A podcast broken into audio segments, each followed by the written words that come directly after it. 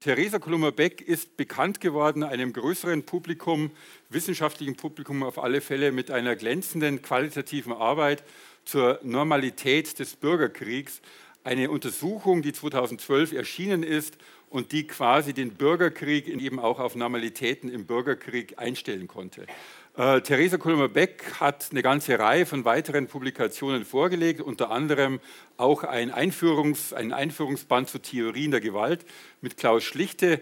Und sie ist sozusagen auch in unterschiedlichen Themen natürlich unterwegs, nicht zuletzt auch äh, in einem Forschungsprojekt hier am Hamburger Institut beteiligt, hat sie selber initiiert zu Corona-Protesten. Ja, vielleicht noch ganz wichtig jetzt für unseren Zusammenhang, Theresa Kulmer-Beck ist eine ausgewiesene Sozialforscherin, qualitative Sozialforscherin mit äh, Forschungsaufenthalten in Mosambik, Angola habe ich schon genannt, und eben auch in Afghanistan, wozu sie eben auch eine ganze Reihe von sehr, sehr wichtigen Publikationen vorgelegt hat. Ich mache weiter mit dem Herrn zu meiner Linken, Gerd Hanke, dem äh, Juristen und Sprachwissenschaftler. Äh, ja, ist er auch. Und ähm, Gerd Hanke ist wissenschaftlicher Mitarbeiter der Hamburger Stiftung zur Förderung von Wissenschaft und Kultur und gleichzeitig assoziierter Wissenschaftler des Hamburger Instituts für Sozialforschung, uns vielfach verbunden, in vielen Veranstaltungen bei uns dabei, unterstützt uns immer auch, worüber ich dann sehr dankbar bin und ich freue mich, dass er hier ist. Gerd Hankel ist einer der, vielleicht kann man das so sagen, wenigen Völkerrechtler, die auch in die Empirie gehen ganz häufig sozusagen mit sehr vielen Aufenthalten, mittlerweile in, im Kongo, in Ruanda, sozusagen Spezialisierung ist Afrika. Und er ist hier sozusagen nicht nur als Wissenschaftler unterwegs, sondern gleichzeitig auch als Berater, als Gutachter in vielerlei Kontexten. Ganz wichtig sind eine ganze Reihe von Publikationen, die er in jüngster Zeit vorgelegt hat. Ich nenne nur einige. Ein Buch zur, zum Dilemma der Entwicklungshilfe, ähm, er hat mehrfach zu Ruanda publiziert, vor allem Ruanda nach dem Völkermord, was ja auch sozusagen eine wichtige, ein wichtiges Thema ist. Wie geht man denn eigentlich damit um, dass sozusagen der Völkermord nun vorbei ist und was bedeutet das für die Nachlebenden, was bedeutet das politisch?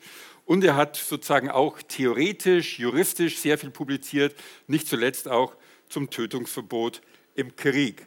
Vielleicht sollte ich noch zum Schluss erwähnen, dass Gerd Hankel eben auch Mitarbeiter der Crew des Teams war, der unter anderem auch die berühmte hier am Hause gestartete und initiierte Ausstellung zu den Verbrechen der Wehrmacht gemacht hat.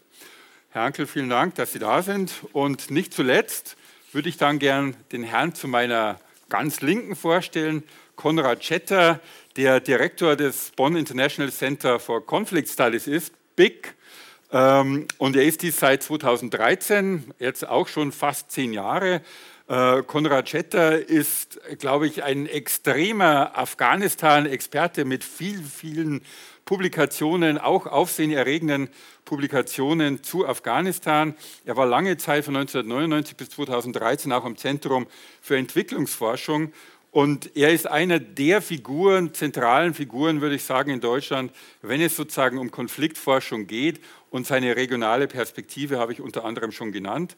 Er hat mehrere Bücher publiziert zu Afghanistan und auch theoretisch empirische Sachen zu Ethnizität und ethnischen Konflikten. Und ich glaube, er ist wie wenige andere auch prädestiniert, auch über die Geschichte Afghanistans, die Hintergründe des Konfliktes dort und eben auch über die militärische Intervention dort zu sprechen. Ich freue mich, dass er hier aus Bonn zu uns gekommen ist. Gut, wir werden also jetzt unter der Thematik zur Zukunft des militärischen Interventionismus einsteigen in die Diskussion. Vielleicht aber zunächst mal an die Frage an Konrad Schetter, um sozusagen die Zuhörerinnen so ein bisschen auf das Thema einzustellen. Wie kam es denn eigentlich zur Intervention in Afghanistan? Was waren da die Hintergründe eigentlich, sodass die Zuhörerinnen und Zuschauer ein bisschen orientiert sind? Und welche Rolle spielte da die Bundesrepublik oder die Bundeswehr? Vielleicht ein paar Sätze hierzu. Herr Knüppel, vielen Dank für diese Eingangsfrage, die natürlich äh, wie bei einem jedem Konflikt eine hohe Komplexität beinhaltet. Aber vielleicht beginnt man einfach am besten damit, dass man sich einfach an die Bilder erinnert vom 15. Äh, August des letzten Jahres von dem Flughafen, von den Menschen, die auch in Massen zum Flughafen in Panik vor den Taliban geströmt sind. Das ist ein sehr äh, doch bedeutungsschwangeres, sehr intensives Bild, das hier am Ende dieser Intervention stand. Und am Anfang dieser Intervention stand ein ähnlich starkes Bild. Das war die Zerstörung der Twin Towers äh, in New York. Äh, was in allen sicherlich auch noch als eines der stärksten Bilder der letzten 20, 30 Jahre im Kopf ist, mit den Flugzeugen, die eben in die Hochhäuser äh, geflogen sind. Also eine Intervention in Afghanistan, die durch doch diese zwei sehr, sehr starken Bilder, äh, symbolträchtigen äh, Bilder äh, geprägt ist. der Einsatz oder die Intervention in Afghanistan begann damit, dass man eben 2001 am 11. September für diese Attentate damals Al-Qaida mit Osama bin Laden als Drahtzieher von internationaler Seite sehr schnell verantwortlich machte, was dann zu der Intervention führte. Allerdings, ich glaube, das muss man auch mal wieder bedenken, Afghanistan ist bereits seit den späten 70er Jahren, spätestens seit dem Jahr 1979, in einem durchgehenden einem Krieg. Also seit jetzt mittlerweile über, über 40 Jahren erlebt das Krieg. Und es ist nicht die erste militärische Intervention, mhm. sondern mit der sowjetischen Intervention, die eben damals an den Weihnachtstagen äh, der, von 1979 stattfand, stattfand die zweite Intervention. Äh, die zweite Intervention einer Großmacht äh, in Afghanistan. Damals äh, gingen die Sowjets 1988 raus aus dem Land, nachdem ihre Intervention nicht funktioniert hatte. Interessanterweise, es gibt sehr, sehr viele Parallelen zwischen dieser Intervention und der zweiten Intervention. Ähnliche Truppengröße, ähnliche Strategien. Äh, also in einer gewissen Weise ein Déjà-vu, was man in den letzten 20 Jahren wiedererlebt hat. Und dann haben wir die Intervention äh, 2001, um die Taliban als den Gastgebern für Osama bin Laden hinweg äh, zu fegen. Ähm, eine Intervention, äh, die dann eben international äh, stattfand äh, mit zwei unterschiedlichen Einsätzen. Ich glaube, das ist sehr, sehr wichtig. Auf der einen Seite äh, Operation Enduring Freedom, einen militärischen Einsatz, um Osama bin Laden zu jagen letztlich. Also ein reiner Einsatz, um Terroristen zu jagen und auf der anderen Seite eine Befriedungsmission mit ISAF, äh, um eben in dem Land äh, letztlich Staatsaufbau zu betreiben. Also eine zweite äh, Operation, die beide parallel äh, liefen. Das waren die Interventionen, wie sie ja stattfanden. Deutschland hat sich vor allen Dingen in der zweiten sehr, sehr stark beteiligt. Und es war natürlich, wenn Sie sich daran erinnern, äh, damals äh, unter der Regierung von Schröder äh, doch sehr stark die internationale Solidarität, zu der man sich verpflichtet fühlte, unter allen NATO-Partnern, aber auch international in Afghanistan an Seite mit den USA zu stehen und diese Intervention durchzuführen. Ähm, diese Intervention umfasste dementsprechend nicht nur einen Antiterrorkampf, nicht nur einen militärischen Einsatz, sondern von Beginn an die Idee, in Afghanistan nun eine neue Gesellschaft, einen neuen Staat aufzubauen. Äh, wir erlebten in diesen letzten 20 Jahren ein, ich nenne es mal ein Visionslimbo. Man begann sehr stark mit Themen wie Demokratie, Menschenrechte, dann kam nach fünf Jahren Staatsaufbau, dann kam irgendwann Sicherheit und am Ende ging es nur noch irgendwie um äh, Stabilität. Und ganz am Ende war es also, dass die Taliban sukzessiv nach einem ähm, mehr oder weniger gescheiterten Friedensprozess wieder äh, peu à peu das Land, peu à peu ihre Macht ausbreiteten und eigentlich seit Frühjahr des letzten Jahres das Land eigentlich so schnell überrannten, dass die internationalen Truppen gar nicht schnell genug aus dem Land wieder herausgehen konnten. Okay, vielen Dank. Das ist ja schon sehr viel Input historischer Natur. Vielleicht die, die Nachfrage noch bei, zu Gerd Hankel. Äh, Twin Towers war unter anderem schon äh, in der Debatte. Wie wurde aus völkerrechtlicher Sicht denn damals sozusagen die Intervention in Afghanistan beurteilt? Gab es damals schon große Probleme oder wie war das eher eine konsensuelle Debatte? Das war eine konsensuelle Geschichte. Das ging um den Artikel 51 UN-Charta, Selbstverteidigung gegen eine terroristische Gefahr. Äh, Vorläufer der Koalition der Willigen. Viele machten mit, wollten auf der richtigen Seite sein und haben völlig, Sie haben es ja gerade erwähnt, völlig unterschätzt, äh, was es bedeutet, einerseits einen Krieg zu führen, mhm. mit all den Folgerungen eines Krieges, und parallel dazu ein Land stabilisieren oder eine Gesellschaft stabilisieren und ein Land wieder aufbauen zu wollen. Mhm. Das war ein bisschen viel verlangt für den einfachen Afghanen, der dann unterscheiden musste, das ist eigentlich der richtige Feind und das sind die, die uns irgendwie auch ein bisschen helfen wollen oder eigentlich langfristig helfen wollen.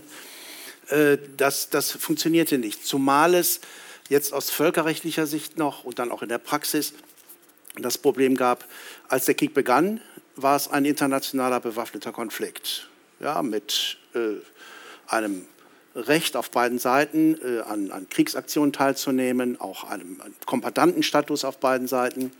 Dann nach Eroberung Afghanistans, das ging ja sehr, sehr schnell, hat man dort ein Regime installiert und hat dann gesagt, so, jetzt ladet uns mal ein, jetzt sind wir hier und machen eine Intervention auf Einladung. Das führte sofort dazu, dass diejenigen, die den Staat bekämpften, Kriminelle waren. Sie hatten keinen Kombattantenstatus mehr, waren unlawful combatants und mit allen Folgerungen, die das hat und mit einer traurigen Geschichte, die wir ja auch kennen. Im nächsten Zug, nach den ersten, naja, doch Stabilisierungserfolgen, äh, praktizierte man eine Trans oder versuchte man eine transformative Besatzung zu, umzusetzen, äh, zu entwickeln, umzusetzen. Äh, das heißt, das, was, was ja bekannt ist, äh, das Land äh, auf den Pfad der Demokratie zu drängen und äh, für eine Beachtung der naja, Grund- und Menschenrechte zu sorgen. Und das nächste, und das ist, glaube ich, in aller Munde und jeder, der die Folgen Homeland gesehen hat, der weiß, was ich da meine, das sind die berühmten, ja leider, Kollateralopfer. Das heißt, uns ist etwas äh, ins Bewusstsein geraten, was man vorher nicht so wusste. Äh, Im Krieg ist es erlaubt, Unbeteiligte, das ist wichtig, unbeteiligte Zivilisten zu töten, wenn, der, wenn die militärische Notwendigkeit oder das militärische Ziel bedeutend genug ist. Das muss man in Relation setzen. Und es ist nur dann nicht erlaubt, wenn die zivilen Opfer oder der zivile Schaden ein unerträgliches Ausmaß annimmt im Verhältnis jetzt zum angestrebten militärischen Erfolg. So, was das jetzt heißt, das ist natürlich eine sehr umstrittene Frage. Äh, es kann sehr vieles heißen. Wir wissen das selbst in, aus deutscher Perspektive. Äh, der äh, Kundus-Vorfall mit dem Oberst Klein, der, mit den vielen Toten, was auch nicht klar ist, wie viele hat es da gegeben, was ist dort alles abgelaufen. Aber auf Seiten des Befehlsgebers besteht, besteht eine sehr, sehr große und dann auch nicht judiziable Einschätzungsprärogative. Das heißt, wenn er sagt, ich habe das aber so gesehen und habe es als Angriff empfunden, dann kann er das machen und er hat es gemacht. Und er ist nicht nur äh, nicht von einem Ermittlungsverfahren äh, behelligt worden, sondern auch anschließend noch äh, befördert worden, wenn ich das richtig sehe. Gut, vielen Dank. Wir hatten jetzt eine historische Perspektive von Ihnen. Wir haben jetzt eine juristische Einschätzung gehabt. Frau Kulmer-Beck, Sie haben ja Feldforschung eben auch in Kabul gemacht. Sie waren quasi bei Gruppierungen, die man auch als Interventionisten vielleicht bezeichnen könnte, wenn es auch keine militärischen Interventionisten waren. Vielleicht viele Zuhörer oder Zuschauerinnen wissen vielleicht gar nicht, dass es diesen Aspekt auch noch gibt. Können Sie vielleicht ein paar Sätze sagen zu dieser Situation, in der Sie in Kabul waren, wie Sie dort die Mitarbeiter in Afghanistan, die Afghanen und Afghaninnen kennengelernt haben, was die Rolle sozusagen der internationalen Organisationen waren, damit wir vielleicht auch noch mal so ein bisschen quasi hier Fleisch bekommen von dem, was sozusagen eigentlich vor Ort auch passiert. Ja, das mache ich gerne. Ich würde vorher noch eine, ähm, vielleicht, äh, also ich war ja selbst 2015 in Kabul. Also das heißt eigentlich schon relativ am Ende ähm, äh, dieses ganzen Geschehens. Und äh, zu der Zeit, als diese ISAF-Mission, von der gerade die Rede war, ähm, als der erste Truppenabzug, nämlich der ISAF-Mission, stattfand und die umgewandelt wurde in eine sehr viel kleinere Mission namens Resolute Support. Ich, und dazu kann ich gern gleich noch mal was sagen. Ich würde aber gerne tatsächlich auch noch mal ganz kurz auf diesen Anfang schauen. Was war eigentlich die Ausgangssituation? Denn etwas, was, glaube ich, äh, inzwischen uns so ein bisschen entglitten ist, ist auch ähm, sagen, die politische Stimmung, wenn man das irgendwie so ein bisschen global einfangen möchte, in den 90er Jahren. Also wenn man sagt, okay, warum wurde das gemacht, ähm, dann muss man sich, glaube ich, auch vor Augen halten, dass Also wenn 89 das Ende der Geschichte war, waren danach die Dinge ja nicht zu Ende, sondern es begann eigentlich ähm, so eine Zeit, äh, wo es so aus heutiger Sicht fast schon utopisch erscheinende politische Hoffnungen gab. Die unipolare Welt nach dem Ende des Kalten Krieges. Ähm, wir machen jetzt nicht mehr Systemkonflikt, wir machen jetzt eben, versuchen sozusagen Allianzen zu bilden und im Sinne der Menschenrechte und von universalistischen Werten Werten getragen, Weltpolitik zu machen. Es gibt sowieso nicht mehr Politik, sondern Governance und ähm, und das war jetzt sozusagen, es gab immer realpolitische Strömungen, das ist ganz klar, aber praktisch irgendwie so ein gewisser Idealismus, in den man sich heute, glaube ich, kaum, also da kann man sich nur noch in der historischen, sozusagen historisch hinein, zurück hineinfühlen, wenn man das vielleicht selber erlebt hat, aber auch so ein gewisser Optimismus, dass Demokratisierung in weiten Teilen der Welt irgendwie möglich sei.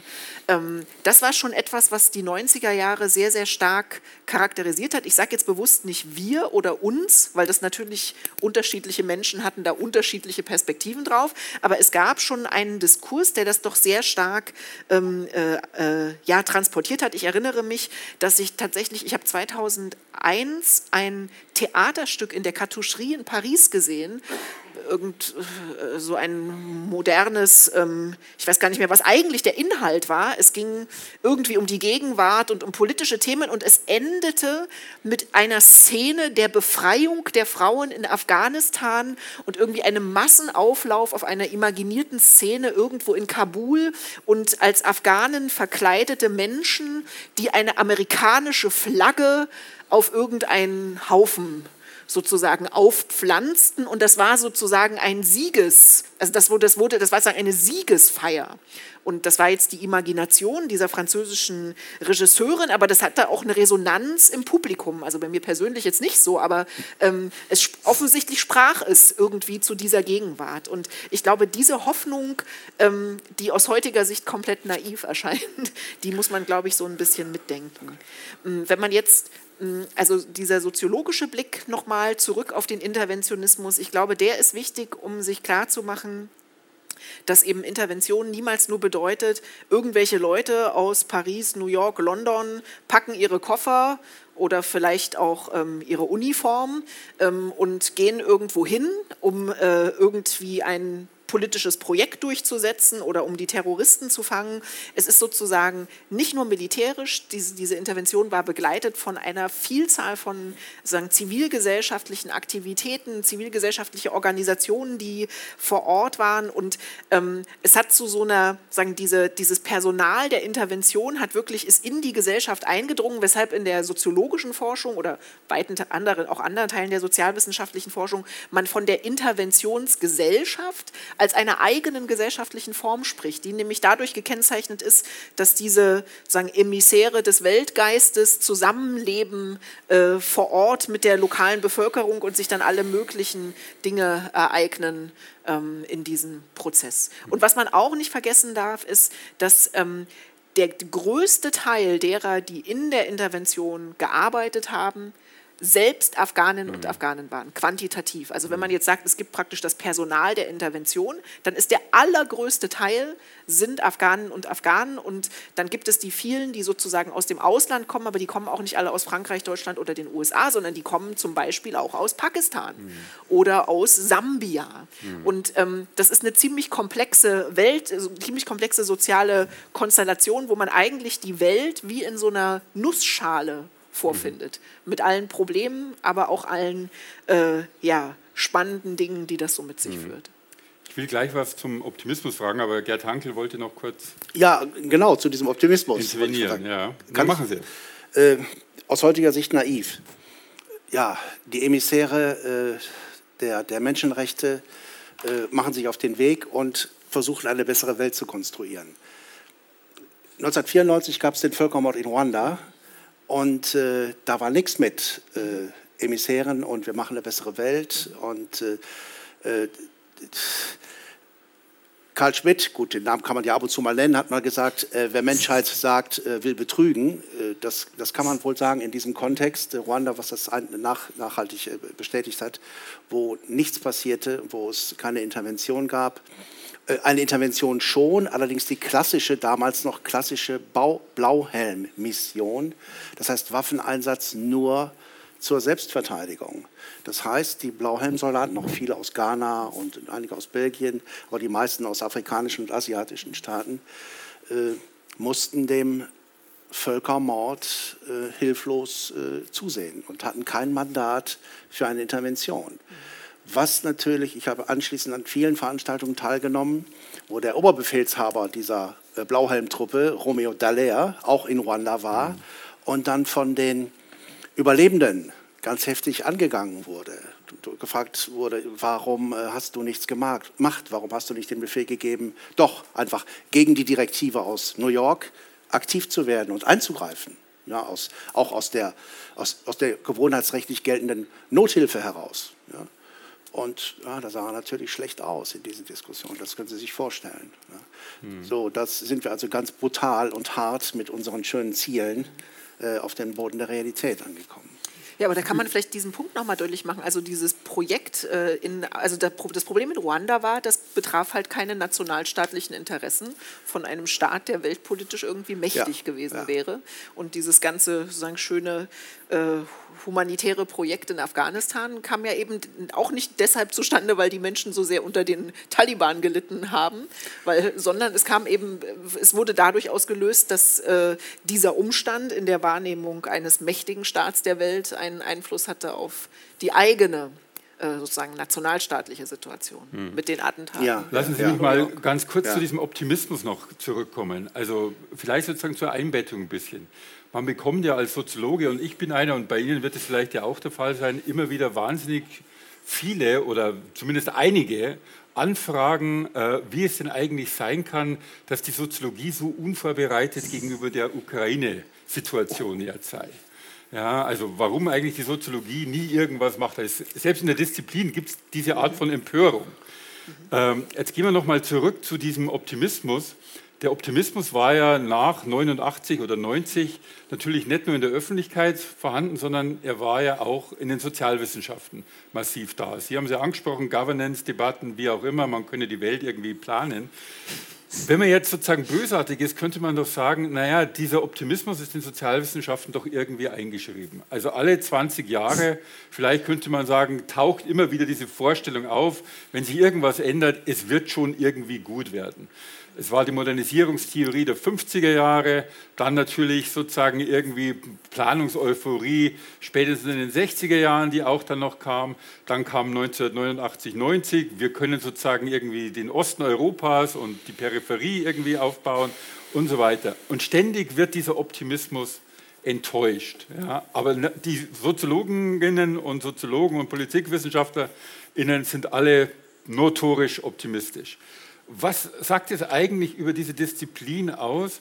Äh, ist es nicht eine Disziplin, die von vornherein an die Machbarkeit glaubt, die an Gestaltbarkeit glaubt und die noch immer sozusagen eigentlich meint, trotz ständiger Rückschläge, dass man Gesellschaften gestalten kann? Wie würden Sie das sehen, Herr Schätter?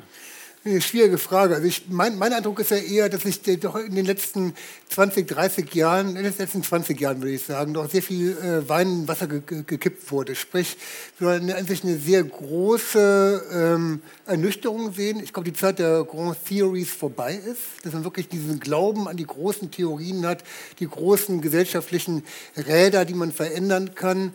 Äh, ich eigentlich eher sehe in den letzten 20 Jahren doch eine sehr starke ähm, Verlust an Glauben dieser Machbarkeit. Mhm. Afghanistan hat da sicherlich sehr stark zu beigetragen. Mhm.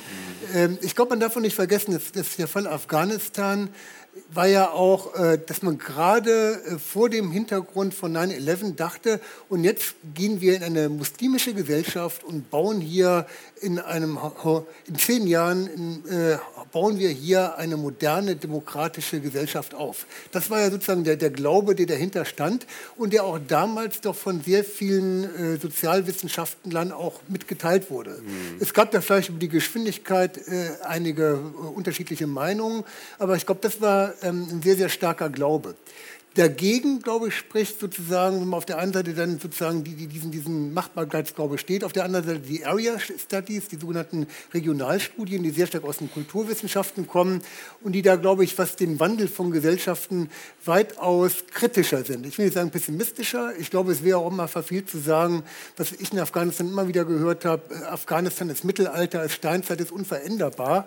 Äh, das wäre, glaube ich, ein falscher Trugschluss. Aber ich glaube eben zu erkennen, dass Gesellschaften doch sagen wir, sehr, sehr zäh sind, sehr zähflüssig sind und eben ein, Verwandel, ein Wandel stattfindet, aber sehr langsam stattfindet. Mal drei Schritte nach vorne, mal zwei Schritte zurück, äh, mal vielleicht einen zur Seite. Das heißt, glaube ich, dieser Wandel weitaus äh, komplexer, weitaus schwieriger ist.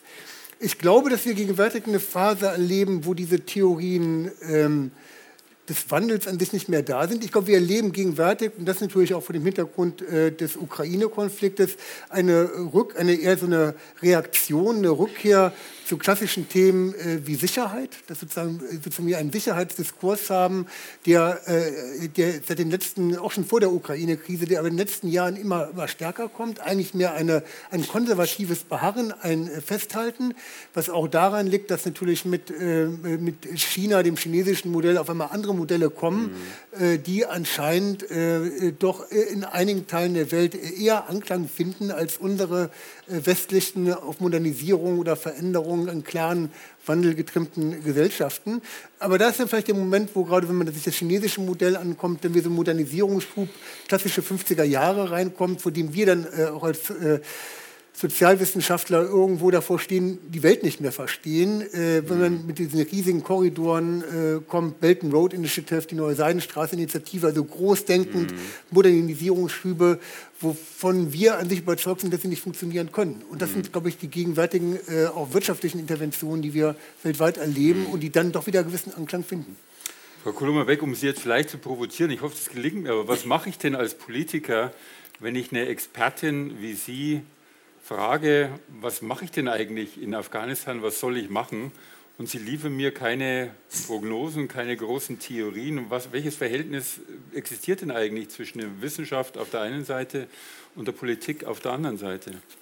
Ja, das ist eine gute Frage. Also ich würde äh, an so einer Stelle immer die, sagen, die Eigenlogik der Wissenschaft verteidigen und die Aufgabe des Treffens von Entscheidungen ganz, also sozusagen aus meiner, das ist jetzt wieder eine idealistische Perspektive, aus meiner mhm. idealistischen Perspektive wäre die Funktion der Wissenschaft immer eine, Entscheidungen vorzubereiten, ähm, indem man nämlich irgendwie Sachverhalte ausleuchten kann. Sagen, Wissenschaftler werden dafür bezahlt, sich Dinge ganz genau anzugucken. Ähm, und äh, dann so können sie halt Dinge sehen, die andere nicht sehen können, die noch andere mit anderen Sachen beschäftigt sind. Und ähm, äh, ich, was ich aber immer sozusagen zurückweisen würde, wäre diese klare Erwartung, dass die Wissenschaft der Politik sagen äh, ähm, soll, was die Politik zu tun hat, weil worauf jedenfalls äh, sozio sozialwissenschaftliche Analysen, die so mikroperspektivisch angehen, ja oft hinauslaufen, ist, dass man eine Komplexität sieht. Man sieht Dinge, die in unterschiedliche Richtungen laufen und es entsteht die Notwendigkeit zu entscheiden. Mhm. Ähm, also und, und diese Entscheidung, das ist aber was Politisches, das ist, kein, das ist nichts Wissenschaftliches, sondern die Entscheidung, die muss der, der, die muss der Politiker mhm. treffen. Aber ich würde jetzt einfach mal festnageln. Ich mhm. würde sagen, okay, als Politiker verlange ich von den WissenschaftlerInnen mhm. natürlich nicht, dass sie mir sagen, wo es lang geht. Mhm. Aber als Politiker würde ich mir vielleicht ja doch vorstellen, dass mir die Wissenschaft also unterschiedliche mhm. Szenarien aufzeigt, auch Langzeitszenarien. Mhm. Und dann entscheide ich als Politiker, also in welche Richtung es dann auch gehen mhm. soll. Aber gleichzeitig sagen Sie mir, Herr Schetter, naja, also es gibt eine größere Zögerlichkeit in den Sozialwissenschaften, so große Langzeit, Trendaussagen, Prozessaussagen zu machen. So sicher sind wir gar nicht mehr, in welche Richtung wir gehen können. Ähm, und das macht natürlich die Situation für die Politik auch einigermaßen schwierig, wenn sie sozusagen kommunizieren soll mit der Wissenschaft. Oder sehe ich das falsch? Aber ich glaube, ein ganz ja. wichtiger Punkt ist, die, glaube ich, die Frage, welche Rolle spielt Wissenschaft in einer Gesellschaft? Ich glaube, dass wir als Wissenschaftler schon durchaus mit unserem vielleicht eingeschränkten ähm, ähm, Bereich, den wir betrachten, schon bereit sind, äh, Empfehlungen auszusprechen, auch Szenarien zu bilden. Aber ich glaube, die Frage ist, welche Rolle spielt denn Wissenschaft in der Politik? Äh, und da kann ich jetzt auch nur aus 20 Jahren Afghanistan sagen, dass da doch eher äh, wir vor allen Dingen die Aufgabe einer Legitimation hatten. Das heißt, dass mhm. gewisse politische Entscheidungen gefällt wurden, gefällt wurden. Dementsprechend hat man sich dann das wissenschaftliche Argument äh, bedient, das man dazu gerade brauchte. Politikberatung, wenn wir Politikberatung machen, fragen wir immer sehr stark äh, den Politikern, was wollt ihr haben?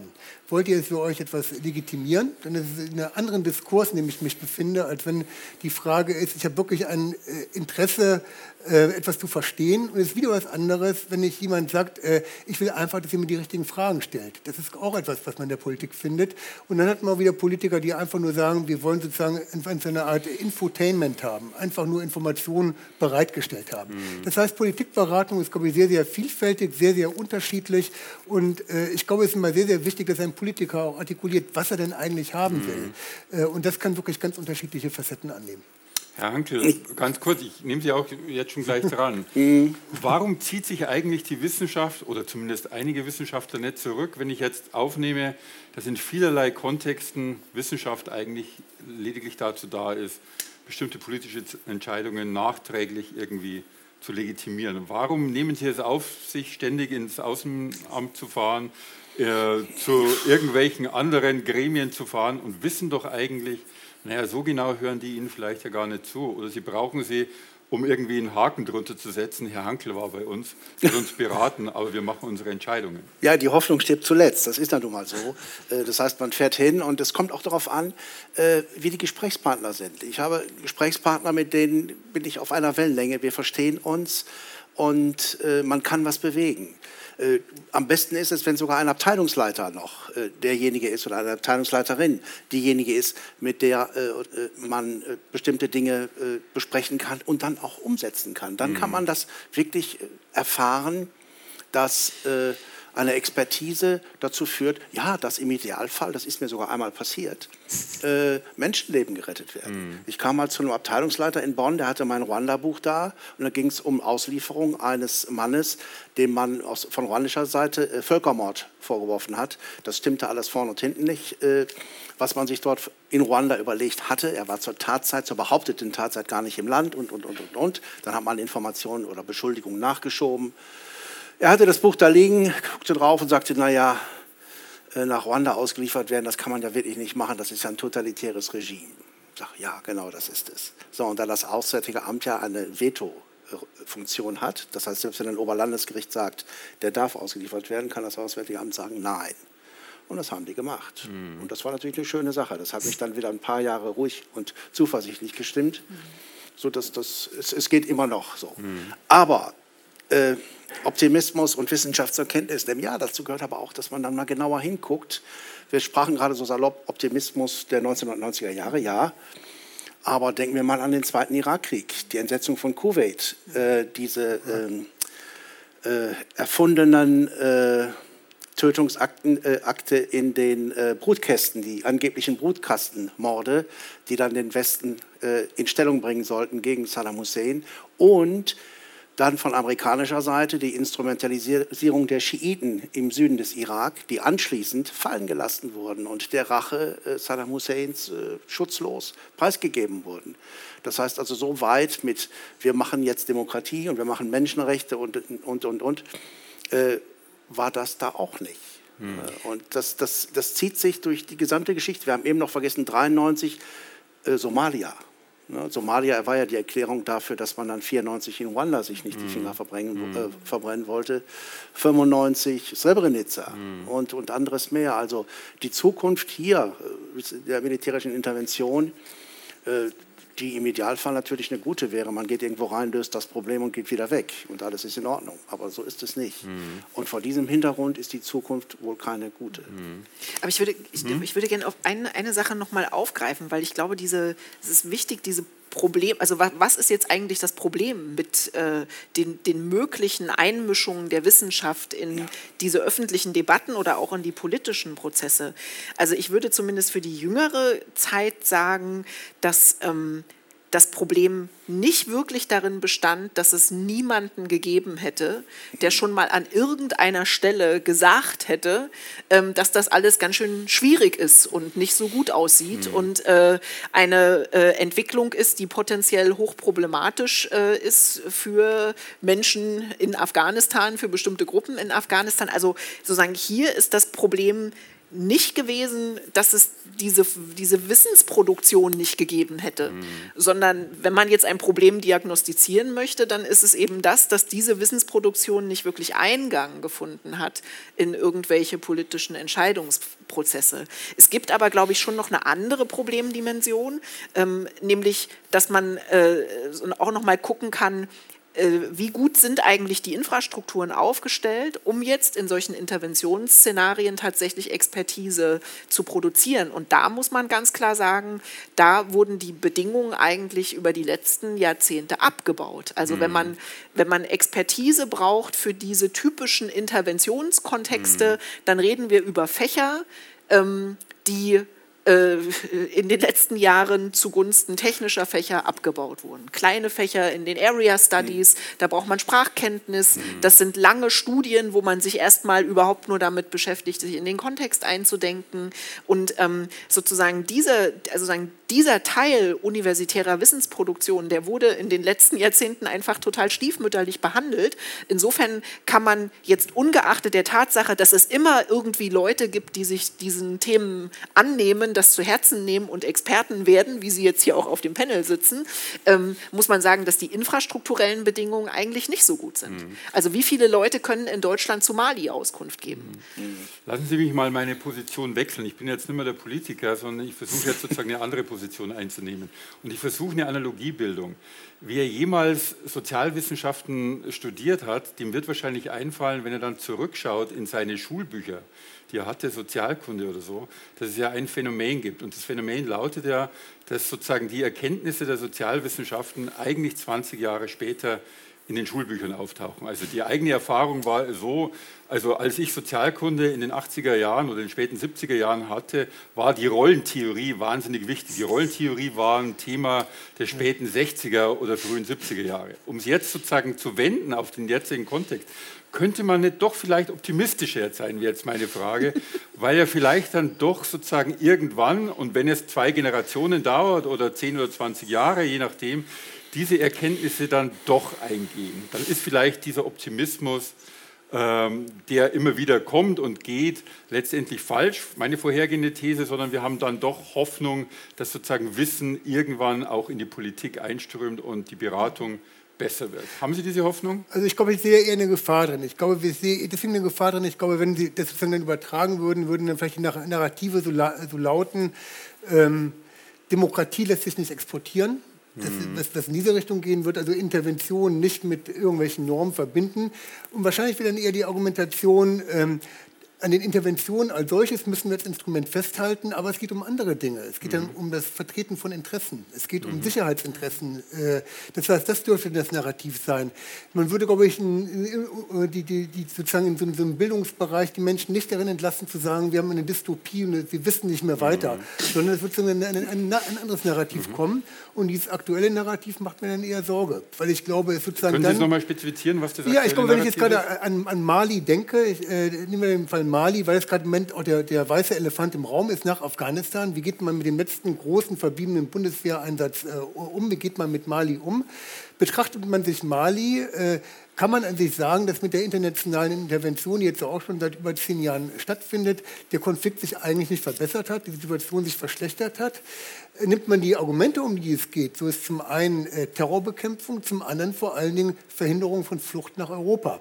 Das heißt, in einer Region, in der eigentlich Migration über Grenzen immer Teil der Kultur war, hat man sozusagen jetzt mit Grenzregimen, die man nach Mali gebracht hat, sozusagen die, eigenen, eigene, die eigene Politik, das eigene Interesse einer Fluchtverhinderung auf die westlichen Sahel gebracht, was dazu geführt hat, dass wir gegenwärtig eine, äh, eine Intensivierung von sehr vielen Konflikten sehen, gerade etwa zwischen Nomaden und zwischen Siedlern.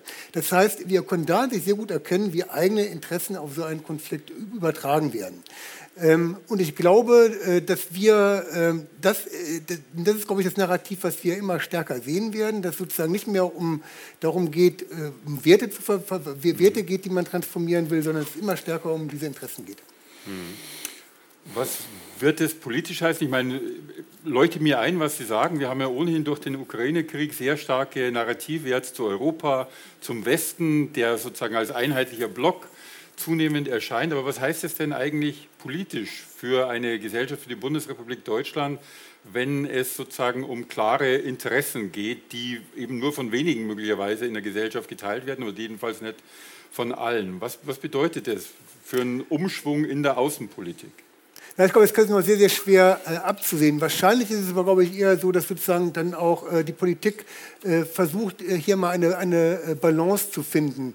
Äh, vielleicht ist es auch, und deswegen habe ich ja vielleicht auch gerade ein bisschen zu sehr auf die Interessenpolitik abgehoben, geht es, geht es letztlich auch nicht, sozusagen ohne Werte geht es vielleicht auch nicht ganz. Mhm. Dass man mhm. sozusagen immer diese Kombination von Interessen und Werten braucht, das ist vielleicht auch gerade in der bundesdeutschen Politik eine Politik, die allein nur auf, sagen wir, geopolitischen, mhm. ökonomischen Interessen basiert, basiert, dass es alleine, allein nicht äh, funktioniert. Das mag, mhm. das mag sehr gut sein.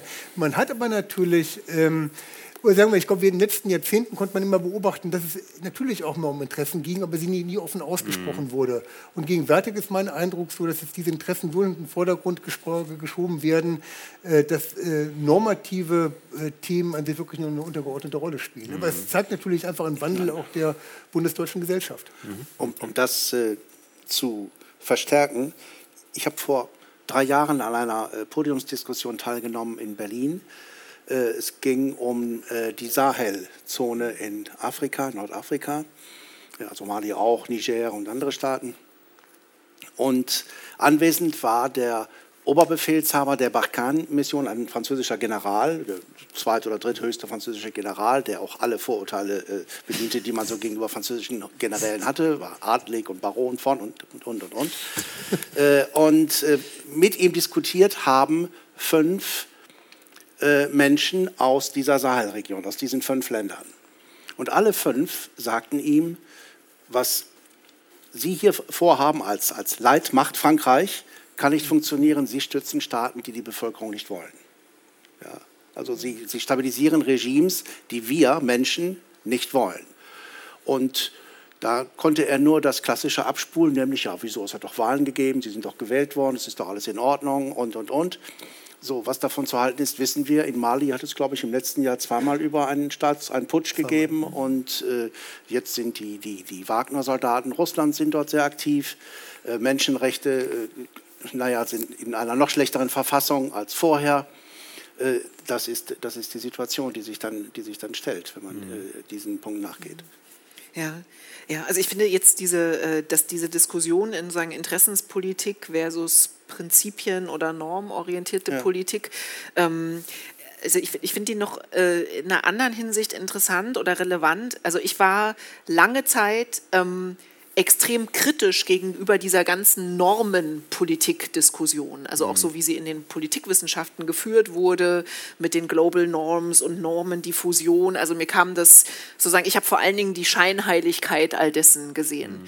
Ähm, was mich tatsächlich, was meinen Blick darauf verändert hat, war tatsächlich diese Forschung in Afghanistan zu diesen Themen, die dann auch nochmal anders kontextualisiert hat, was ich vorher schon in den, Süd, äh, in den Kontexten im südlichen Afrika gesehen habe dass nämlich äh, diese Normen so gebaut sind, diese Prinzipien, dass sie individuelle Aneignung vor Ort ermöglichen. Also es ist sozusagen diese Sprache der Menschenrechte, die Sprache universalistischer Prinzipien, die ist eben so, weil sie ja sozusagen vorgibt, dass sie für alle gilt, mhm. dass sie sich, dass sie sich jeder nehmen kann mhm. und sie äh, zu dem nutzen, was sozusagen in diesem Kontext für diese Person, also wofür das eben gerade nützlich ist. Also mhm. eigentlich in dieser Logik, die ja schon die französischen Revolutionäre, mhm. die das so in die Politik getragen haben, Freiheit, Gleichheit, Brüderlichkeit, verwirrt hat, als dann plötzlich Sklaven in Saint-Domingue, heute Haiti, gesagt haben, ach super, Freiheit, Gleichheit, Brüderlichkeit, äh, wollen wir jetzt auch. äh,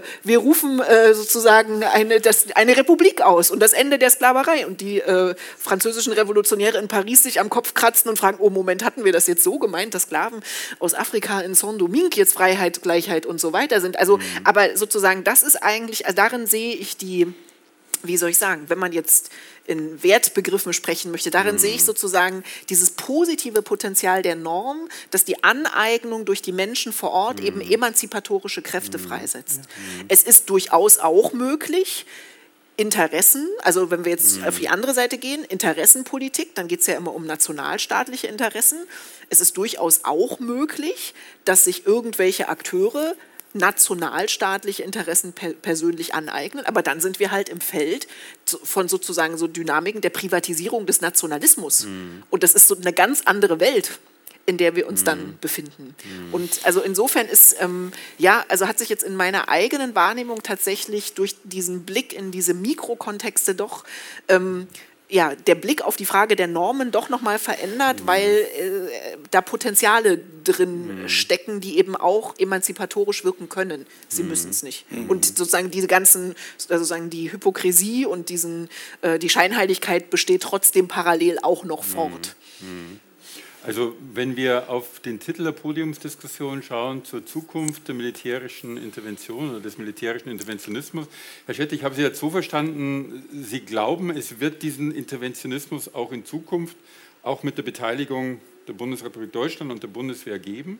Also ich glaube, zum einen muss man, glaube ich, sagen, man kann sich natürlich von sehr leicht auf den Standpunkt stellen, sagen, sämtliche Arten der militärischen Intervention will man nicht haben, sind negativ. Ich glaube aber, was wichtig auch genannt wurde, ist natürlich der Fall äh, Ruanda. Also es gibt, es mag Momente geben, wo einfach so es wirklich darum geht, ein unmenschliches Leid zu beenden, äh, eine Unma Unmaß an äh, Gewalt zu beenden. Das ist vielleicht der, der eine Standpunkt, der natürlich mit dieser äh, äh, Forderung nach, nach, Schutzverantwortung, Responsibility to Protect genannt wird. Auf der anderen Seite geht es um reine Interessenpolitik, die mhm. wir auch sehen bei Interventionen. Und die dritte ist die dritte Ebene ist diese Normebene, wo es dann um Staatsbildung, Demokratie und diese, diese Werteebene gibt. Das ist das Dreieck von Interventionen. Und ich glaube, darin sich zu verorten, ist äh, eben äh, sehr schwierig. Aber ich glaube eben, dass gerade für diesen ersten Thema, dieses Thema der humanitären Intervention, gibt es nach wie vor gute Gründe, dass man da hier äh, begrenzt äh, aufgrund eines gewissen äh, unermesslichen Leides dann eben auch zu diesem Instrument der militärischen Intervention greift. Ich glaube dennoch, was wir erleben, ist, dass militärische Interventionen äh, an der sogenannten Heimatfront immer unbeliebter werden, äh, sie immer schwerer äh, tragbar werden, die Kosten enorm sind und gerade eben Afghanistan ist ja vielleicht das aller, allerbeste Beispiel und es vielleicht wieder in eine Richtung geht, was man früher äh, in der Zeit des Kalten Krieges hatte, gegenwärtig wieder sehr stark hat, eher in, äh, dass man andere Formen findet, sprich man lässt andere für sich kämpfen. Also das, was wir mit einer militärischen Bewaffnung gerade in der Ukraine mhm. sehen, was in einer gewissen Weise jetzt auch als ein Erfolgsmodell verkauft wird. Man gibt Waffen, ein bisschen zur Diskussion von schweren Waffen, lässt andere für sich kämpfen, dass das sozusagen äh, jetzt sozusagen der, der kleinste gemeinsame Nenner ist, sofern das geht, dass man andere für sich und seine eigenen äh, Werte dann eben und seine eigenen Interessen auch kämpfen lässt. Aber die Konsequenz ist ja wahrscheinlich die sofort, Herr Hankel, dass sozusagen, wenn man Stellvertreterkriege führt, die Chance der Durchsetzung der Werte, die man vielleicht ursprünglich quasi hatte, ja eigentlich umso geringer werden. Oder sehen Sie das anders? Naja, ich glaube, man ist nach Afghanistan sehr desillusioniert. Man hat die Taliban jetzt wieder, wieder da, wo sie an sich äh, im Jahr 2001 saßen. Also da konnte man jetzt argumentieren, man hat ja sehr, sehr wenig mhm. erreicht. Äh, und vielleicht ist im Moment der Gedanke, wenn ich dann einen Stellvertreterkrieg führe, kann ich darüber vielleicht, weit, äh, vielleicht noch weitaus eher dann eine, äh, eine andere Gruppe orchestrieren. Die haben immer das Gefühl, dass sie sozusagen selbst diejenigen sind, die im Sattel sitzen und äh, kann, kann man dann eher durch die Hintertüre in einer gewissen Weise lenken. Mhm. Herr Hanke. Ich wollte nur sagen, dass mein Eindruck ist, dass die Staaten heute sehr, sehr zurückhaltend sind, was humanitäre Interventionen anbelangt. Zum einen, wer beschließt diese Intervention, macht das der UN-Sicherheitsrat. Hm, das sieht im Augenblick gar nicht gut aus, äh, wegen des Vetorechts der ständigen Mitglieder. Macht man die humanitäre Intervention unilateral, also sagt ein Staat, nee, also es reicht, ich greife ein, gibt es ein großes Problem, das haben wir bisher immer gehabt. 1979, äh, als äh, Tansania den ugandischen Diktator Idi Amin beseitigte, haben sie nicht gesagt, wir machen eine humanitäre Intervention, sondern haben gesagt, wir berufen uns auf unser Selbstverteidigungsrecht bzw. auf die Nothilfe. Das gleiche hat Vietnam gemacht mit Kambodscha ein Jahr vorher. Haben sie auch nicht gesagt, wir, äh, wir intervenieren aus humanitären Gründen, sondern äh, die, wir fühlen uns durch die bedroht und wir müssen diese Bedrohung aus der Welt schaffen. Also die Staaten tun sich sehr, sehr schwer mit diesem Begriff der, der humanitären Intervention oder mit der ja. Intervention aus humanitären Gründen. Und schauen wir, was in Myanmar passiert ist mit den Rohingya. Da hat niemand interveniert, man hat zugeguckt und die, die Toten in Zehntausender-Schritten gezählt. Äh, bei den Jesiden, äh, da gibt es diese völlige wahnsinnige Entwicklung. Völkermord, ja, aber ab wann haben wir einen Völkermord? Wenn die Zahlen nicht groß genug sind, machen wir auch nichts und, und arrangieren uns relativ schnell damit. Äh, die einzige humanitäre Intervention perfiderweise, die mir jetzt erinnerlich ist aus den letzten Jahren, ist der Ausspruch von Putin 2014 nach der Befreiung von, Befreiung von Aleppo, wo er dann sagt, das war eine humanitäre äh, äh, Aktion, das war eine äh, humanitäre Operation. Ja. So, so dreht man das rum. Also das ist, ja. Nee, bitte. Na, ich bin schon. okay. Ich, ich wollte noch auf eine weitere Komplikation hinweisen, die vielleicht in, also vielleicht in Deutschland noch mal besonders äh, prononciert auftritt. Also du hast gerade gesagt, die, das wird auch deshalb schwieriger, weil die Öffentlichkeit äh, in den äh, intervenierenden Ländern das immer kritischer sieht. Ich würde sagen, es wird vor allen Dingen auch komplizierter, weil mit der wachsenden Heterogenität der Bevölkerung oder äh, der äh, wachsenden Relevanz, politischen Relevanz und gesellschaftlichen Relevanz der Heterogenität der Bevölkerung die innenpolitische Dimension der Außenpolitik immer wichtiger wird. Mhm. Also jeder, der in seinem Umfeld irgendwie äh, Menschen aus Osteuropa hat, mhm. der kann im Augenblick sozusagen die Politisierung von Alltagsbeziehungen beobachten. Ähm, es, wenn man irgendwie Russisch spricht, tritt sofort die Frage auf, ist man jetzt Ukrainer vielleicht mhm. oder ist man Russe? Wenn man Russe ist, wie schlecht, verhält schlecht. man sich äh, zu dem Krieg? Also und, und das ist jetzt, äh, und das wird in, in Alltagssituationen wird das plötzlich relevant und, und es mhm. wird entsteht äh, für ganz gewöhnliche Menschen Konfliktpotenzial, das sich aus einer eigentlich einer Konfliktlage in der internationalen Politik ergibt. Ähm, und das ist manchmal relativ trivial, auch wenn es vielleicht für die Menschen schmerzlich ist. Ähm, aber äh, wenn das jetzt zum Beispiel in einem Unternehmen äh, eine Rolle spielt oder an der Schule oder so, mhm. dann ist es schon nicht mehr ganz so trivial, weil dann geht es schon auch um Fragen zum Beispiel von Bildungsteilhabe und so weiter.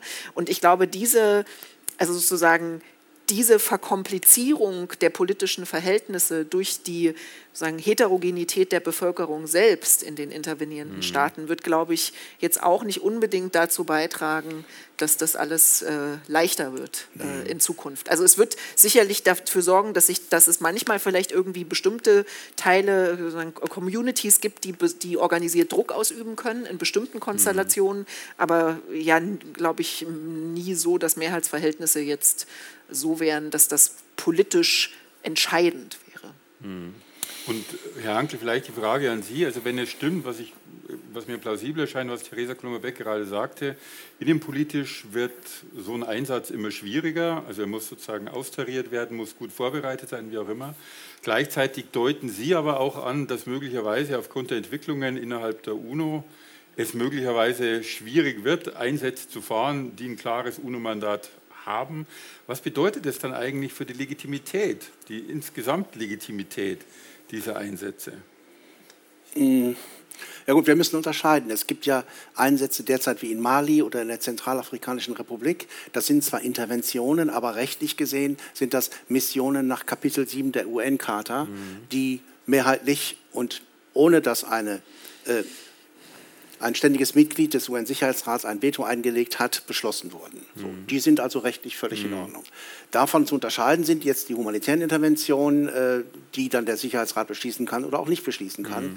Und damit einhergehen, weil wir ja, wir sprachen gerade über die normative Ebene dann jetzt auch von Außenpolitik und Interventionen, die unglaublichen Widersprüche, die wir jetzt hier sehen, aber die jetzt auch mittlerweile der globale Süden natürlich ganz genau zur Kenntnis nimmt. Äh, nehmen wir mal jetzt das Beispiel äh, Ruanda, Völkermord. Äh, der äh, globale Norden hat gehörig und zu Recht ein schlechtes Gewissen, hält sich zurück. Ruanda beginnt 96 einen Krieg im Kongo mit einer Millionenzahl von Toten zwischen einer und sechs Millionen. Äh, ein Konflikt, der zwischenzeitlich zu einem äh, einer afrikanischen kleinen Weltkonflikt ausartet, was wir hier, was bei uns nur unter Vermischtes äh, zu sehen war, das nur auch jetzt vor der aktuellen Geschichte muss man das auch mal sehen, das sagt einem Afrikaner nicht viel, aber das jetzt nur Klammer auf und Klammer zu ganz schnell. Äh, und dieser Krieg im Kongo, der wurde hauptsächlich von Ruanda geführt. Und es gibt einen Mapping Report, der ist von 2010, in dem steht das drin, die vielen kleinen Srebrenicas, die es in diesem Krieg gegeben hat und es ist nie was daraus geworden, ja, weil es einfach nicht in äh, die Politik passt. Denn die Player sind dort Großbritannien vor allem und die USA, China mehr und mehr und die haben überhaupt kein Interesse daran, dass da äh, Unruhe in diese Region äh, kommt und, und dass die Verantwortlichen, es ist vorgeschlagen worden, einen Ad-hoc-Gerichtshof einzurichten, um die Verantwortlichen abzuurteilen, aber das wird es nicht geben. So, und jetzt erzählen Sie mal einem Kongolesen irgendwas von humanitärer Intervention. Man muss auch das Leid, äh, dem Leid abhelfen und es gibt auch Normen wie und dann listen Sie die alle auf und dann hört er schon nicht mehr zu. Mhm. Nee, an sich ähm, ich glaube, äh, der Punkt ist wirklich so, dass wir, äh, äh, äh dass wir dieses Thema von äh, Intervention in, in, Zukunft äh, nicht mehr in diesem starken Maße haben, wie wir es in der Vergangenheit hatten. Ich glaube, dass diese beiden Jahrzehnte oder die drei Jahrzehnte des Interventionismus eigentlich, äh, eigentlich zu Ende gehen. Deshalb glaube ich wirklich eher, dass es wirklich eher ähm, über Thema wie, wie, Waffenlieferungen, Sanktionen, dass das sozusagen die Politiken äh, sind, die wir in Zukunft sehen werden. Ähm, gleichzeitig, was wir erleben werden, ist, glaube ich, äh, gerade ähm, äh, ähm, wohingegen sehr viel geht aufgrund äh, moderner Militärtechnologien, weniger, dass man wirklich mit äh, Boots on the Ground ist, also wirklich hineingeht und weitaus mehr, was wir Policing nennen, also Kontrolle aus der Luft, äh, indem sozusagen Militär aus der Luft her versucht, gewisse Räume zu kontrollieren, äh, dann über Drohnenangriffe und andere Angriffe äh, Gegner ausschaltet. Äh, also diese Art von einer flüchtigen Kriegsführung, wie wir das nennen, dass das sozusagen an, an Zukunft gewinnen wird. Also sich sich einfach auch Krieg als solcher und damit auch Interventionsmechanismen als solche militärisch verändern. Mhm. Macht mich das als deutscher Bundesbürger irgendwie sehr viel ruhiger schlafend? Frau Kulmer-Beck sagte ich eben, glaube, die, die ja. Kenntnisse werden abgebaut, die Area Studies ja. wurden abgebaut. Wir wissen Nein. offensichtlich wissenschaftlich immer weniger über diese also, Länder also, also, und gleichzeitig quasi führen wir Stellvertreter. Ich glaube, das Faszinierende mit Krieg ist, dass der Krieg sozusagen auf der einen Seite äh, an Direktheit verliert. Wir haben weniger insgesamt äh, mhm. weniger Opfer. Opferzahlen, die Opferzahlen kriegen gehen ja gehen ja eher runter. Äh, wir werden führen Krieg immer mehr, äh, äh, immer mehr aus Distanz. Man versucht sozusagen Krieg in einer gewissen Weise ja, klinischer zu gestalten. Ich glaube, das ist die eine Seite. Auf der anderen Seite erleben wir natürlich so etwas wie die Ukraine, wo dann diese Bilder wie in der Ukraine uns enorm schockieren und uns enorm nahe gehen. Das heißt, ich glaube, es werden gewisse Kriege geführt, die man bewusst auf Distanz hält, wo man uns auch versucht, emotional auf Distanz zu halten. Und andere Kriege kommen uns enorm, enorm, enorm nahe. Die sind äh, wirklich, äh, die gehen bei uns ins Mark hinein wirken deswegen noch umso stärker, äh, weil wir in vielen, aus vielen Kriegen, äh, Sie haben es erwähnt mit, mit Kongo, da erfahren wir einfach kaum was aus, aus jetzt Kriegsgebieten. Aber ich finde das jetzt nochmal ganz wichtig, dieses Wir zu dekonstruieren. Ja, also, also, ähm, also welche Konflikte und Kriege jetzt wem durch Mark und Bein gehen, das hat ja immer was damit zu tun, ähm, wie das, wie das eigene Leben oder das Familienleben eben von oder die Familienbiografie durch Konflikte und Kriege schon angefasst ja, ist. Und ja. da, ähm, also sozusagen, solange man sich jetzt in Deutschland irgendwie darauf einigen konnte, man ist hier sozusagen unter den Nachfahren der Täter des Nationalsozialismus, ähm, gab es vielleicht so ein plausibles Wir, das so einen geteilten Erfahrungshorizont ähm, anspricht. Aber ich würde sagen, zumindest in der jüngeren Generation ist es einfach so heterogen, dass ähm, alle möglichen äh, Konflikte an unterschiedlichsten Orten auf der Welt Leuten durch Mark und Bein äh, gehen. Und dann eben auch so Diagnosen wie Zeitenwende oder so. Ähm, sagen halt vor allen Dingen etwas über den Wahrnehmungshorizont der, derer, die da schreiben. Und dann kann man fragen, für wen steht der eigentlich stellvertretend. Aber äh, das, dass das jetzt ein kollektives Wir, das die bundesdeutsche Gesellschaft abbildet, das ist, glaube ich, ähm, ja, das ist, also das ist, sehe ich jetzt so einfach nicht mehr. Das ist das, was ich meinte mit dieser Komplexität der mhm. sozialen Beziehungen in der Constituency selber innerhalb mhm. Deutschlands. Mhm. Ja, vielleicht wollen wir mal die Diskussion öffnen und den Zuhörerinnen Gelegenheit zu Fragen geben, zu Provokationen oder zu Widerspruch, wie auch immer. Wer würde denn gern fragen oder intervenieren? Oder wer hat andere Prognosen in Bezug auf die Zukunft militärischer Interventionen?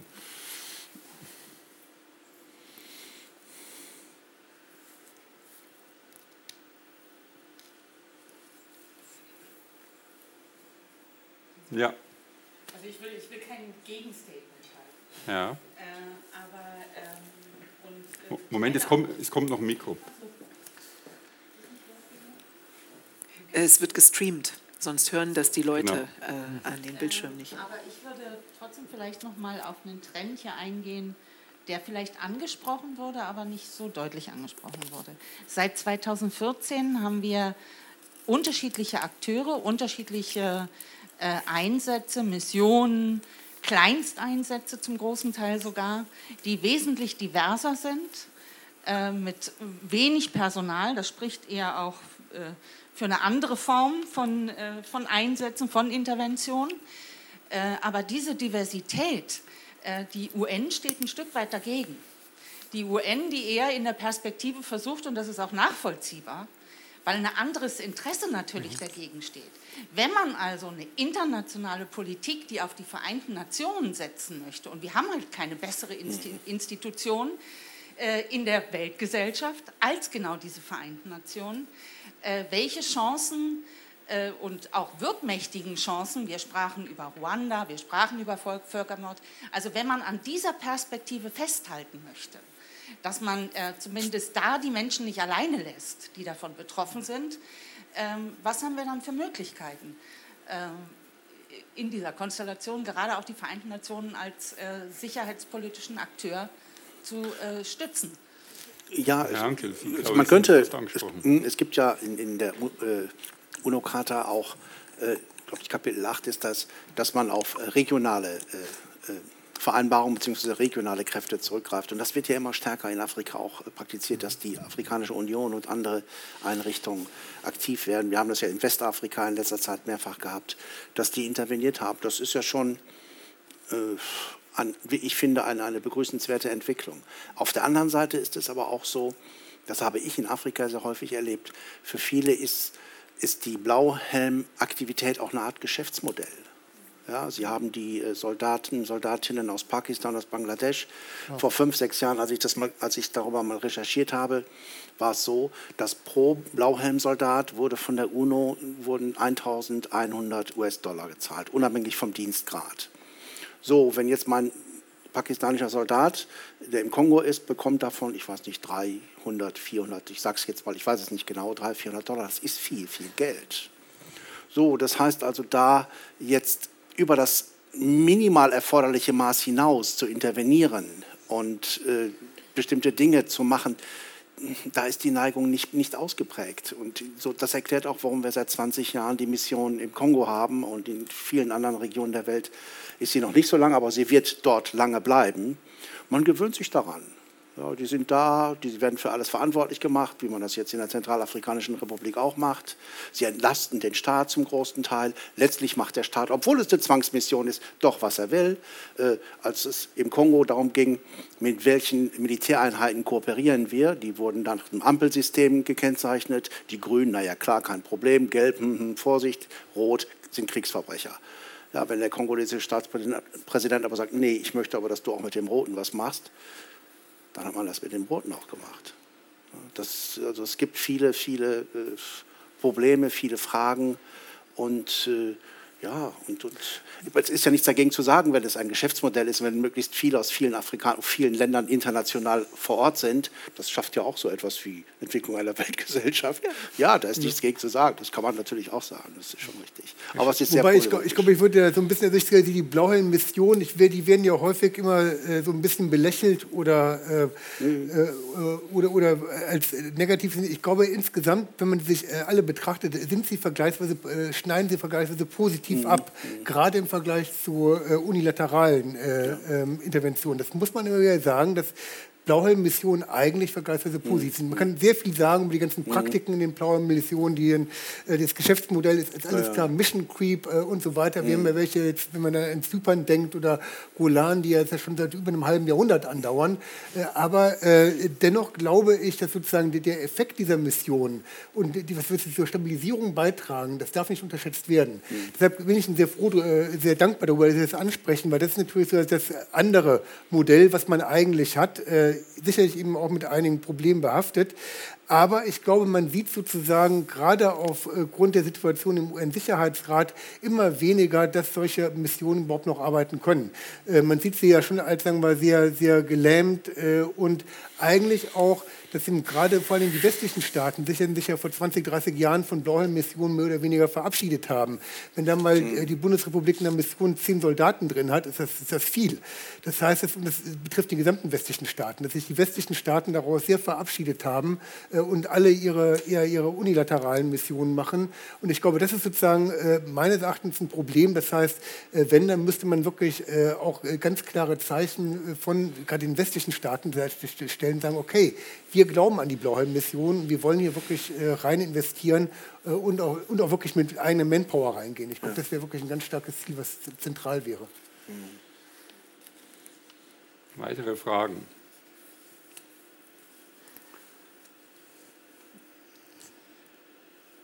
Darf ich selbst nochmal nachfragen, weil das immer wieder jetzt kommt, vielleicht auch unbewusst in den Antworten. Also Sie, Herr Schett, haben von den westlichen Staaten gesprochen. Wie sieht es denn sozusagen mit diesem Westen aus und wer ist damit das eigentlich gemeint? Weil das spielt ja unter anderem natürlich jetzt im Ukraine-Konflikt auch eine große Rolle.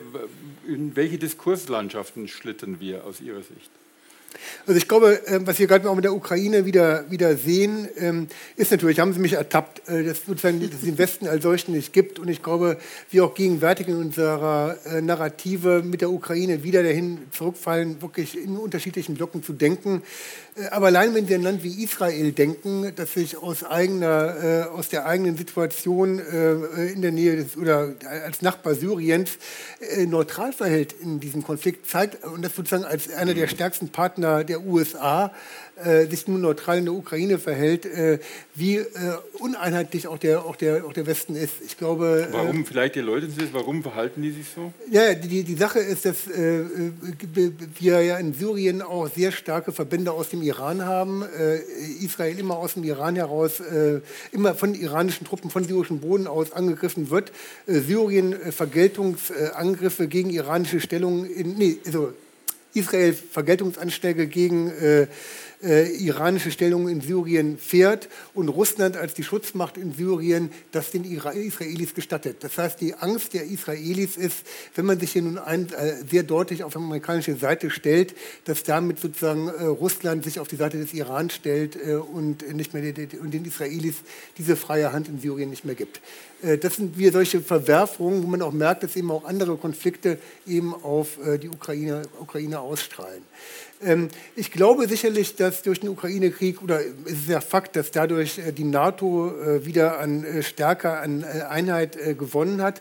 Aber ich glaube, dass der Gedanke, dass man auf der einen Seite den Westen hat und auf der anderen Seite jetzt die autoritären Staaten, die zusammenhalten, zu kurz gegriffen ist. Ich sehe auch nicht, dass Russland und China jetzt so viele ideologische Dinge miteinander einigt. Es hat man es natürlich weitaus stärker, vielleicht davon ist davon geprägt, dass man gegenwärtig einen gewissen, einen gemeinsamen Gegner hat. Aber alleine, wenn Sie sich auch an die Wirtschaftsinteressen Chinas denken, sind die Interessen doch sehr, sehr unterschiedlich gelagert. Also glaube ich, gerade auf der Seite der autoritären äh, Länder gibt es, glaube ich, doch eine, eher eine Interessendiffusion. Und ich glaube auch, dass das äh, im Westen eine Momentaufnahme ist, die wir äh, erleben, aber auch, äh, eigentlich auch, glaube ich, äh, auch zwischen den westlichen Staaten äh, die Gemengelage schon sehr unterschiedlich ist. Äh, und das eigentlich von der Europäischen Union, wenn Sie etwa an Länder wie Polen oder Ungarn denken, die wir andere Interessen haben als etwa Deutschland oder England. Hm. Wenn ich da vielleicht mhm. noch kurz äh, einhaken darf, ich finde, das ist jetzt aus meiner Sicht so ein Fall, wo schon auch Wissenschaft eine Rolle spielen äh, kann. Also sagen die Frage, was hat jetzt die Wissenschaft für eine Relevanz in diesen Kontexten, die wurde jetzt ja sehr stark immer zugespitzt auf die Frage der Politikberatung. Mhm. Aber ich finde eigentlich fast viel wichtiger oder mindestens genauso wichtig ist halt die Rolle der Wissenschaft als Diskursteilnehmerin und die eben auch daran mitwirkt, auf welche Art und Weise wir über Phänomene in der Welt sprechen. Und da finde ich jetzt, gerade weil man jetzt den Ukraine-Krieg sich anschauen kann in dem Wissen um die Interventionspolitik und um die Kriege der, der äh, Jahre seit äh, 1990, sieht man, dass es hier durchaus sozusagen man unterschiedliche Geschichten erzählen kann. Also man kann, und das ist jetzt im Augenblick dominiert eben so eine äh, Lesart, die sehr, sehr stark in der Sprache der Nationalstaaten äh, funktioniert. Und dann die Nationalstaaten versucht eben nochmal in diese Ost-West-Dichotomie einzuteilen. Und dann passieren dann lauter interessante Dinge, also dann plötzlich äh, ist man dann irgendwie, fühlt man sich wieder ganz nah an Polen, von den Werten her, äh, an, dabei waren wir doch gerade, was viele Werte betrifft, universalistische, war doch gerade mit Polen es äh, mit der Regierung von Polen irgendwie schwierig und so weiter. Man kann aber den Ukraine-Konflikt ganz genauso, diesen Krieg in der Ukraine, in Begriffen universalistischer Prinzipien diskutieren, nämlich als die Verletzung von Menschenrechten. Und dann geht es nicht um den Westen oder nicht, sondern dann geht es eben um Allianzen, die sich gegen diese Menschenrechtsverletzungen in diesem, in diesem Krieg stellen. Ähm, und dann, dann kann man auf dieses Sprechen von Westen und der West und der Westen und der Rest oder der Westen und der Osten, darauf könnte man eigentlich verzichten. Ähm, und da würde ich jetzt schon ähm, auch eine Aufgabe der Wissenschaft drin sehen, hier sozusagen ja, Angebote zu machen, ähm, in welchen Begriffen diese Realität eben besprochen werden kann. Mhm. Und das ist dann vielleicht ja, am Ende tatsächlich sagen, das hat ja reale Effekte, mhm. ähm, die Art und Weise, wie wir uns die Welt vorstellen, weil wir daran ja unsere Entscheidungen auch ausrichten. Mhm. Sie zucken noch? Ja, nein, ich wollte vielleicht kurz den Faden aufgreifen und ein bisschen Optimismus äh, verbreiten. Äh, dass wir heute die, die massive Verletzung und systematische Verletzung von Menschenrechten in der Ukraine, Verletzung des humanitären Völkerrechts, so zur Kenntnis nehmen, dass uns das skandalisiert, dass wir äh, eine, eine Reaktion erwarten und dass wir auch bereit sind, mitzugehen in einer Weise, die wir uns vor einigen Monaten noch gar nicht hätten vorstellen können, hat auch natürlich damit zu tun, dass vor 150 Jahren haben Kriegsopfer niemand interessiert. Die Menschen lagen auf den Schlachtfeldern äh, äh, zu Zehn und Tausenden und äh, wurden geflattert, äh, starben und, und, von den Hunden angefressen und das war's. Äh, dieser Begriff der Verantwortlichkeit für Kriegshandlungen, Verbrechen gegen die Menschlichkeit, Kriegsverbrechen als Oberbegriff schon, Skandalisierung, da wurde mal der ein oder andere genommen und dann äh, äh, bestraft. Aber dass dahinter ein, ein, ein moralischer, äh, immenser Verstoß stand, das wurde nicht zur Kenntnis genommen. Und das hat erst vor, ja, mit, mit der ersten Genfer Konvention zur, zur äh, Pflege der, der Kriegsverletzten von 64, 1864 hat das angefangen. So, und jetzt sind wir im Jahre 2022 und sind soweit. Wer weiß, wie es in Zukunft, dann in etwas weiterer Zukunft sein wird. So, Hoffnung besteht doch vielleicht doch in einem geringen Maße. Vielleicht sollten wir das als optimistisches Schlusswort ja. nehmen, weil so häufig enden ja solche Podiumsdiskussionen optimistisch, optimistisch nicht. Ja, ich will mich ganz herzlich bedanken bei den PodiumsteilnehmerInnen, Herrn Hankel, Frau Kolummer-Beck und Herrn Schetter. Ganz herzlichen Dank für die Zuschauer, für die Fragen und ja, vielen Dank fürs Zusehen auf YouTube oder auf Zoom, wo auch immer. Und ja, wir sehen uns vermutlich bei einer nächsten Veranstaltung hier am HIS in ein, zwei Wochen. Ich bedanke mich und wünsche Ihnen allen noch einen schönen Abend. Danke. Danke.